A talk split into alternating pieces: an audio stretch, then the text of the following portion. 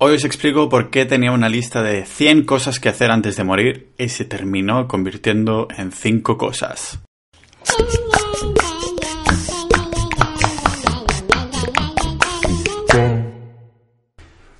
Hice una lista de cosas que hacer antes de morir. además, he visto mucha gente que tiene una lista de 100 cosas, de 30 cosas, de 50 cosas. Y sinceramente, después de que hice mi lista, y todo esto me parece que ha llovido mucho.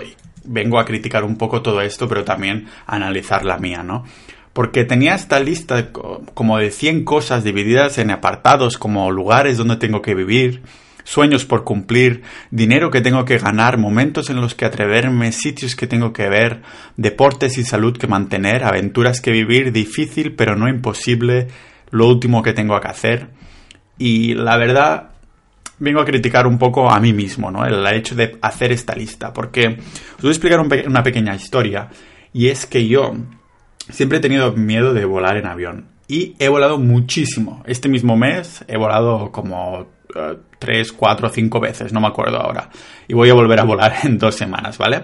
El miedo se lleva mejor, pero sobre todo al principio, cuando había muchas turbulencias o había algún problema en avión. De hecho, cuando estaba en, el aeropuerto de Múnich y salimos, al cabo de cinco minutos de vuelo, empezó a oler a quemado. Todo el mundo estresadísimo y vimos cómo el avión giraba, volví al aeropuerto y nos pagaron un hotel que compartía yo con un policía y una modelo mientras bebíamos vodka en esa época, ¿no? Fue divertido. Pero, bueno, no tanto cuando estabas en el aire. Pero lo que quiero contar es que en esos momentos en que dices, hostia, que la vida se me va, ¿no? Que dices, las cosas que tienes que hacer antes de morir no son esas que tienes en esa lista. Esa lista que tienes es solo de vanidad. Son listas que quieres enseñar a los otros. Por eso la tengo yo en mi blog. Si miras en pau.ninja barra lista, es una lista larguísima con cosas tachadas de los sitios que he vivido, como cuando estuve viviendo en Canadá, en Estados Unidos, en Suecia, en Croacia, en Rumanía, en Finlandia, en Australia, en Nueva Zelanda, en Chipre, en mil sitios. Vivir, no de viajar, de vivir. Y después dices, ¿y todo esto qué? ¿No? Porque algunos de estos sitios sí que lo he pasado como, como, bueno, es imposible repetirlo, ¿no? En Croacia, por ejemplo, cuando estuve en Canadá, son las experiencias más maravillosas de mi vida. Pero hay otros sitios que dije, bueno, estoy viviendo aquí, ¿y qué? Ya lo puedo tachar de la lista y parece cool, parece guachi, ¿no? Sin embargo, es solo una lista. Y es banal, es totalmente banal, ¿no? Porque son cosas que quedan bien, como digo.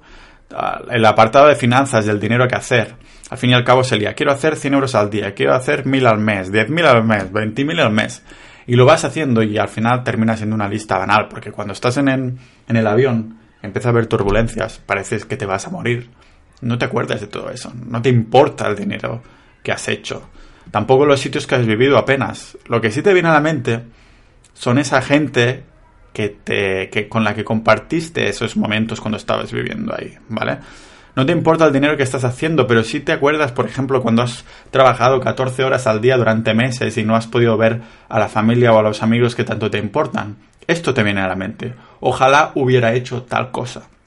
Y es que en el último par de años yo estoy diciendo que todo lo que estoy haciendo, las acciones que tomo en mi vida, van orientadas a lo que si me voy a arrepentir o no. Es decir, si ahora me dices que nos vamos aquí a hacer tal cosa, yo voy a pensar, si no lo hago, me voy a arrepentir. Si la respuesta es sí, lo hago. Y ya está. Y me da igual las consecuencias, porque al fin y al cabo de lo que nos acordamos es de lo que no hemos hecho, de estas mm, cosas que no hemos llegado a hacer porque hemos tenido miedo y no nos arrepentimos. Y yo me acuerdo de haberme arrepentido de, algunas cosas, sobre todo cuando era, tenía 20 años o así, y que me daba un montón de miedo lanzarme a por el beso de una chica o cosas así, ¿no? Y me acuerdo que una vez, ya, fue la última vez, os lo prometo, porque era tan claro y no hice nada. Y después me volví a mi coche y empecé a gritar, no sé qué, a moverme así como loco. Yo que soy un tío totalmente pacífico, me estáis escuchando, ¿no? Qué voz más pacífica. Pero me acuerdo de que tuve una conversación conmigo mismo. Es decir, me dije algo así, Pau, ya estás otra vez. Y me contesté como un loco. Yo siempre digo que no estás loco si te hablas a ti mismo, pero si te contestas y así. y en ese momento me parece que estaba un poco loco.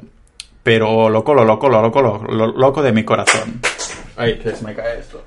Y no sé, es un poco la reflexión que quería hacer, ¿no? Os, recomiendo que miréis esta lista que tengo, pau.ninja barra lista, y después la comparéis con la que tengo en la portada de mi blog, en pau.ninja, porque ahí hay una pequeña lista hacia el final y ahí sí hay cosas que valen la pena y por las que valdría la pena morir, ¿no? Una de estas cosas podría ser, yo qué sé, enamorarte, ¿no? Que suena muy así, oh, qué romántico, qué tonto, ¿no? O encontrar una pasión expresiva y vivir de ello. Hacer un pozo de agua en un pueblo olvidado de África, chocarle la aleta a un pingüino en la Antártida, subir a una montaña durando, durante varios días a lo Kerouac, que es un escritor americano ya muerto, que me había leído mucho, con el que había filosofado mucho, explorar un templo, un templo asiático místico que me quite el aliento, ver las auroras boreales, vivir en una furgoneta durante un tiempo y tener un perro de tres patas. Esta lista sintetizada. Estas cosas son las que creo que voy a arrepentirme si no hago. Porque cuando estoy en a punto de morir en un avión es en lo que pienso. Y aquí hay que incluir, eh, tiene que estar esto rodeado de familia y amigos. Porque ya sabéis que son de estos puntos de, de la felicidad. De hecho, hice una lista, una especie de carta a mí mismo, que se puede, se puede leer en pau.ninja barra feliz, en la que hablaba de las cosas, después de hacer mucha reflexión durante estos últimos años, de las cinco cosas que realmente creo que me hacen feliz. O sea, sin estos cinco pilares, esta lista anterior que, que he nombrado, no la quiero ni en pintura, ¿vale? Porque este tipo de cosas sí que me importan de verdad. Son las cosas que quiero para hacer a ser feliz, lo único que necesito, ¿no? Y es relaciones y comunidad, libertad, propósito y novedad, sol, animales mar y otros factores, ¿vale? Y esto creo que está también además respaldado por la ciencia. Ah, porque me he leído varios libros al respecto. Tenemos el libro de The Social Leap, que es un, un libro de antropología muy, muy, muy interesante. También hay el, Blue Zones, que habla de estas lecciones para vivir más tiempo. La gente que vive más de 100 años o la que tiene más calidad de vida cumple con todas estas condiciones y además he añadido yo he quitado algunas como, como persona individual que soy, ¿no? Entonces es un poco esto. Me centro en, en, en el templo, en el templo, en el templo, en el tiempo hablar no solo cuando las cosas van mal, con los amigos, de humildad, de cierto grado de conexión, de algún interés en común en cuanto a las personas, ¿no?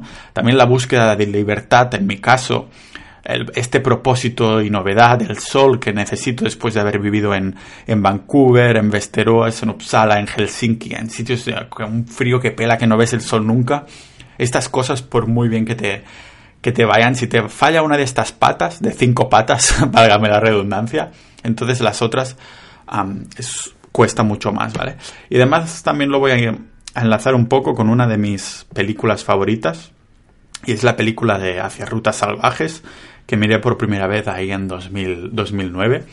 Y había un pavo, el protagonista más que nada, el Christopher McCandless, Alex Supertramp, como se, se denominó a sí mismo, que mm, al final cuando muere, o sea, estoy haciendo un spoiler, pero no importa tanto, pone en su libreta Happiness only real when shared, es decir, la felicidad solo es real cuando lo estás compartiendo. Y no sé si os habrá pasado alguna vez, pero yo os voy a compartir mi experiencia. Cuando estaba ahí en Nueva Zelanda, estaba haciendo un voluntariado eh, y estaba viviendo en una caravana que me puso la misma familia, ¿vale? Y en esta caravana el baño no funcionaba. Y me levanté a las 3 de la mañana con unas ganas de mear increíbles. Pero claro, tenía que caminar un poquito y llegar dentro de la casa, despertar a la gente y a los perros, ir al baño y dije, menudo tinglado. Además tenía ganas de cagar, tenía que hacer número 2, no pipí. Así que me dije, ¿sabes qué? Me pongo ahí, aquí fuera, me pongo a cagar un ratito y con esto ya lo hemos salvado, ¿no? Entonces es lo que hice. Me puse ahí fuera, empecé a cagar un, poquito y miré arriba.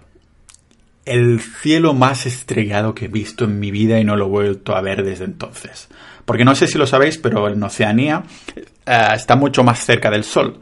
Por eso Sydney, la capital de, no es la capital de Australia, una de las ciudades más grandes de Australia, tiene uno de los índices de cáncer de piel más grandes. Entonces, es este tipo de cosas que dices, ups, el sol está más cerca. Y cuando estaba ahí, en cuclillas, mirando al cielo, me dije, hostia, qué cielo, un montón de estrellas, nada de polución. respiré hondo y me dije, esto es, esto es increíble. Y me hubiera gustado haber tenido a alguien con quien compartirlo en ese momento, aunque fuera a las 3 de la mañana y estuviera cagando. A lo mejor hubiera despertado a esas personas y decir, mirad fuera. Hay esa... Mm, si leéis el libro de The Social Deep, un trabajo antropológico increíble, te dan unas ganas de, de, compartir, es la naturaleza humana, no, es, no hay que avergonzarse de esto, porque es la naturaleza humana. Estamos, somos seres sociales y, y estamos destinados a esto, ¿no? Porque nos hace fuertes el estar en grupo. Y es uno de estos factores, ¿vale? Y eso lo decía por, por esto, del, del un poco de, la, de los amigos, de estas cosas y las cosas que te hacen feliz, ¿no? Así que yo diría menos listas banales y, y resumir un poco más todo. Resumirlo todo, o sea, ¿qué es lo que realmente te importa? Si estuvieras solo en el mundo, ¿qué te importaría? Porque te digo algo, si estuvieras solo en el mundo, entonces querías a tu familia, entonces querrías a tus amigos. Y si los tuvieras, entonces qué. Y después, entonces qué. Y después de esto, entonces qué. Y cuando no haya nada más, entonces habrás encontrado lo que realmente te importa. Las cosas que realmente quieres hacer antes de morir y que realmente te importan. A lo mejor dices, tengo una lista muy estructurada y es muy importante para mí. Y a lo mejor dices, hostia, es que la lista que tengo son cosas que no, no puedo tachar nunca porque siempre quiero tener amigos a mi lado, siempre quiero tener familia a mi lado, siempre quiero que haya sol, siempre quiero tenerme, de ser libre, tener el máximo de libertad que pueda, ¿no? Siempre quiero tener animales, el mar o la montaña o hacer deporte en mi vida, no es que pueda tacharlo y ya está. Por esto la lista de cosas que hacer antes de morir. Mías, no creo que las pueda tachar nunca, porque siempre quiero tener unas sensaciones que es bastante importante que, que las tenga y, que, no quiere, que no quiero desistir de ellas nunca. Prefiero sacrificar muchas otras cosas mucho más banales a que, por ejemplo, yo que sé, unos cuantos miles de euros al año para contener, contener esta lista, ¿no? Tener estas cosas que me importan tanto. Así que lo dejamos aquí, esperaré algunos comentarios de reflexión, que esto ya es rollo podcast, pero la verdad es que me ha molado bastante. No creo que haya alguien que haya escuchado hasta aquí, pero yo sí, yo así he hablado hasta aquí, yo sí me escucho a mí mismo y así de feliz estoy porque este es mi canal y me lo fui cuando quiero.